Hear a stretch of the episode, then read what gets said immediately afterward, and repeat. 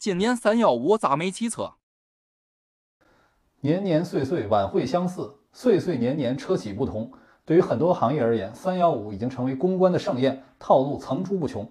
但是，不管中间经历了什么，以晚会为代表的三幺五小高潮，对一些不良企业的震慑力还是很强大的。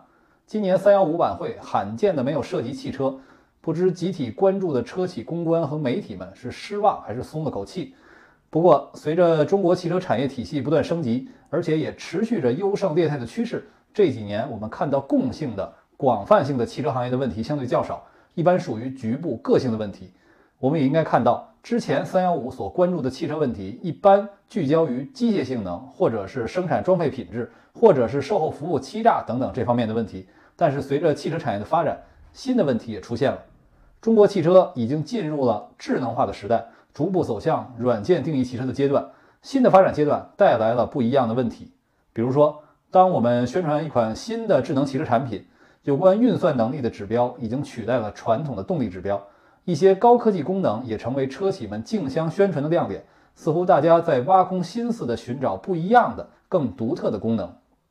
然而，在全球化的供应链体系支持下，各个车企在核心技术基本不会有本质性的差异，更多的是体现对用户体验的把握以及在特定领域的局部进步，特别是在智能化领域。很多方面还受到法律法规、技术条件以及社会认知的局限。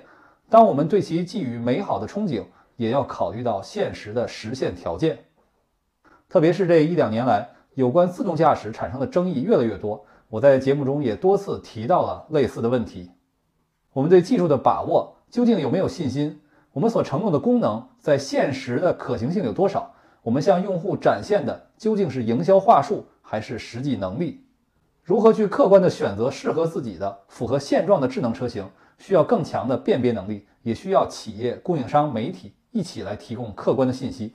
但很多新企业为了吸引用户，特别是为了打造区别于传统的形象，在科技领域加大投入的同时，也存在着宣传过度或者是误导的问题，包括刻意的模糊概念和不切实际的承诺，以及很多为了创新而创新的无效体验。最典型的就是高级辅助驾驶功能被夸大。无限趋近于自动驾驶。实际上，当前辅助驾驶的功能在特定场景下能够缓解驾驶员疲劳，提升主动安全，但远远没有到解放双手的时候。包括所谓的汽车生态的概念，虽然前景无限，但也远远没有到超越手机的体验。我们还是在为未来的愿景买单。如果你是在融资，你可以跟投资人赌未来，但是对于真金白银买车的消费者而言，他的信任不能被轻易的辜负。并不是我反对创新。反对智能化的趋势，实际上我对智能化的宣传最为积极，不遗余力。但凡事需要一个度，我们不能过分的利用消费者的信任，这些都在透支整个行业在智能时代的信誉。我们要把远景的期待和分步骤的实现区分开。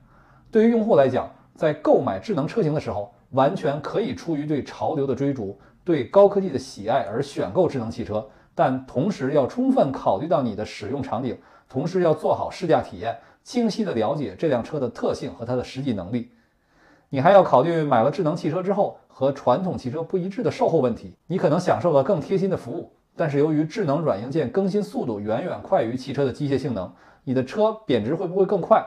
过了几年，你的车就不像你买的时候那样智能。你换车之后，你的数据怎么办？这并不是不能解决的问题，但是现在你在买车的时候要考虑清楚。即使这次三幺五晚会没有点名。但近期很多关于汽车质量问题的热点都和这些有关，所以无论创新企业还是传统企业，都需要共同培育和维护消费者的信任。汽车智能了，咱们的判断力可不能变砖啊！